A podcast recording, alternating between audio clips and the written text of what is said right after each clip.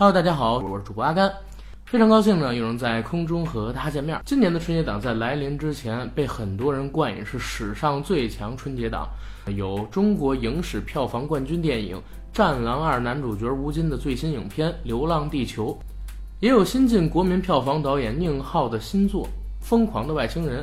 这片子呢，还是他和他的老搭档黄渤一起合作的，再加上又有现在中生代非常受到欢迎的喜剧演员沈腾的加盟。上映之前也是备受期待，同时呢，还有星爷的新喜剧之王要上映，上映之前就已经在网络上掀起了几波的风浪。除了以上几部电影之外，还有导演韩寒的新作，他的第三部作品《飞驰人生》也是携手沈腾上来的。经过前两部电影《后会无期》和《乘风破浪》，大家对韩寒导演的指导能力相对而言也是比较看好的，而且《乘风破浪》在当年的春节档也是可谓一匹黑马。本次《飞驰人生》上映前也可说是万众期待。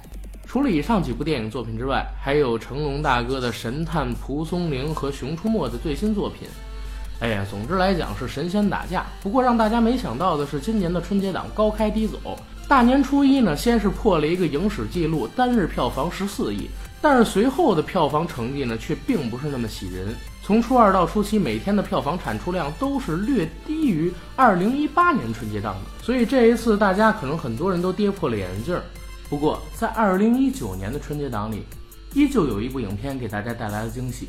从大年初一到大年初七，在票房首日低于同期的两部电影之时，却力挽狂澜，逆流而上，在随后的初三、初四、初五、初六、初七勇夺票房当日冠军，最后。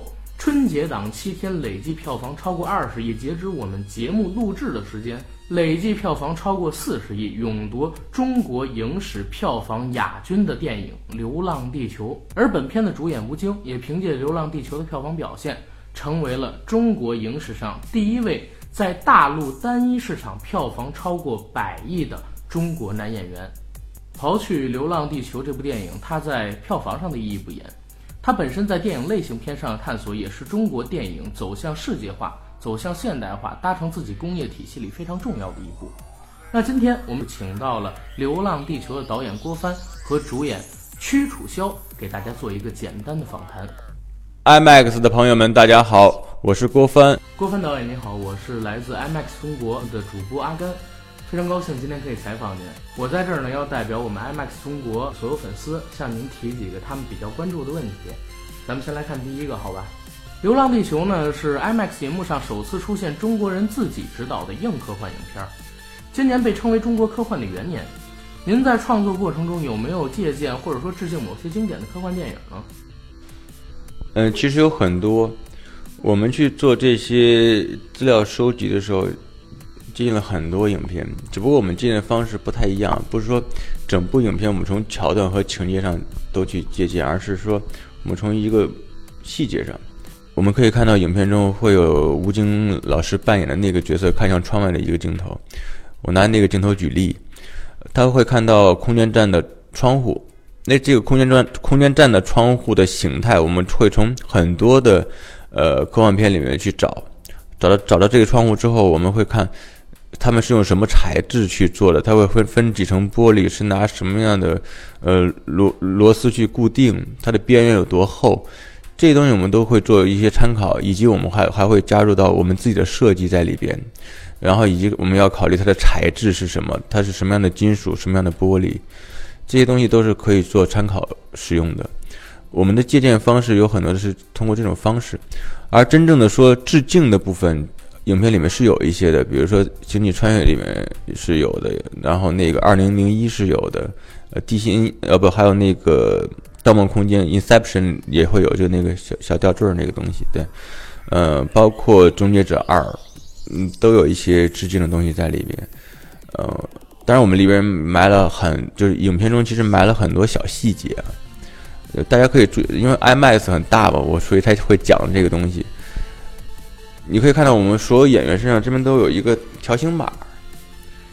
如果哪天你们看的时候，拿手机扫一下那个条形码，全部都有信息，每一个信息都是跟这个人物对应的。你只要扫一下，这个人物是谁，什么属性，生于哪一年，所有的资料全在里边。很麻烦，就因为我们我们为了有这个小细节，所以导致我们每做一个那个条形码，都得做一个新的。第二个问题啊，春节档的大多数电影都是喜气洋洋的合家欢类型，对于中国的观众来说，很有可能他们在二零一九年是第一次在春节档看到《流浪地球》这样的国产科幻电影。对于这个情况，您怎么看？就是，呃，看完它之后，你会感受到。怎么形容？是比较燃的，然后比较正向的、正能量的，比较有希望的、比较乐观的一个心态，面对什么呢？面对未来。呃，我觉得这种情绪用在春节是特别好的，因为除夕嘛，就是除掉之前不好的东西，我们迎接新的。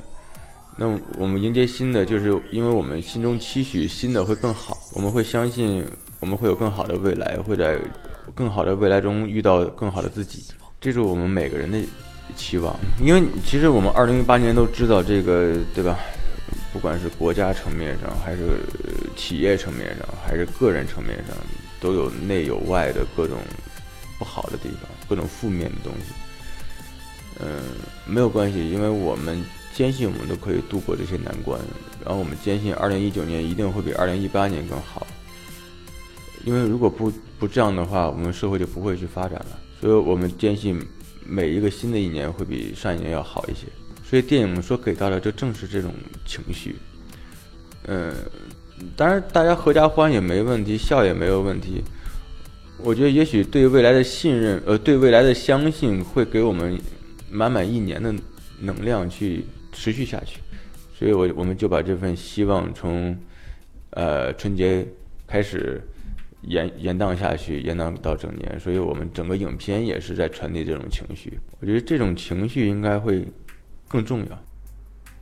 好，第三个问题，您觉得 IMAX 3D《流浪地球》跟普通版本的《流浪地球》相比，最大的优势体现在哪些方面？IMAX 最好的是它。覆盖你整个的那个视线范围，对。为什么我我有时候在选择，即便是看一些小厅的时候，我都会选往前一点的座位。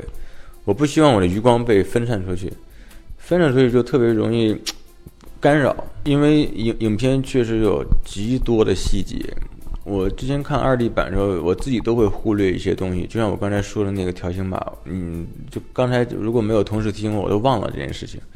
我们里面埋了好多好多东西，如果特别放大出细节的话，你单截一屏，你会发，我记得有一个网友截过一个单屏，是我们预告片里面一屏，就仅仅是，呃，地下城的一面墙上，上面的招贴画里面写的内容都有很多，呃，就包括什么当时什么阳光浴呀，就因为在地下城没有阳光，我们会有一种这种阳光浴的地方呀，包括如何分配物资啊，大家有什么新的规则呀。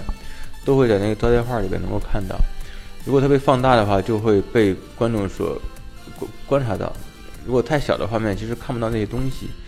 第二点是在视效上，由于我们是三 D 的，那在更大的画面下，我们的那个纵深会感觉到更明确、更明显。呃，而且在三 D 的效果下，我们之前的那个特效，我觉得效果能够加成加到百分之十到十五的样子。就比二 D 的版本的效果要好，对，所以这次三 D 还真的是他们做的很用心。好，第四个问题，您在拍摄《流浪地球》这部电影时遇到的最大的挑战是什么？能跟我们大家透露一下吗？最大的挑战其实是是是自我的这个怎么说，心理的建设和情绪调节吧。因为在这个过程之中，最大的难题啊，其实在最最初的时候，并不是说。呃，技术难题或者是这个这个特效有多难，其实不在乎这个，这个我们是还是有方法去解决的。最难的其实是信任，这个信任从一开始，比如说从出品方到制片方的信任，以及你对所有部门人员的信任，这个信任都是相互的。呃，彼此都会有质疑，只是有时候有人跟你说，有有时有时候有人不说。有时候自我都在怀疑，说我为什么是我？我能不能干这件事情？很长一段时间，几乎每天都在问人生三问嘛：我是谁？我要去哪儿？我在干什么？对吧？都会有有这种自我怀疑的状态，而如何把它能够坚持下来，然后调节好，走过这四年，特别像马拉松一样，你一直在奔跑，你还看不到终点线的那个状态，我觉得这个是是最难的。第五个问题，咱这边呢也是有粉丝提问，说您本身的专业并不是电影，之前的作品也没有触及到科幻类型，为什么这次您会选择拍《流浪地球》这样的一部硬科幻电影？我其实当导演很大一个目的就是为了想拍一个科幻片，对，最开始的目的就是要去做科幻片。我我小时候画画，画的那些题材也都是跟科幻有关的，什么飞船啊、宇宙啊什么的，包括机器人什么的。小时候也喜欢看科幻片，但是不知道为什么中国没有科幻片。后来做这个的时候才清楚，科幻片是跟国家直接对应的。国家有的中国家的综合国力强大了，我们才有可能拍科幻片，不然你拍了也没有人信。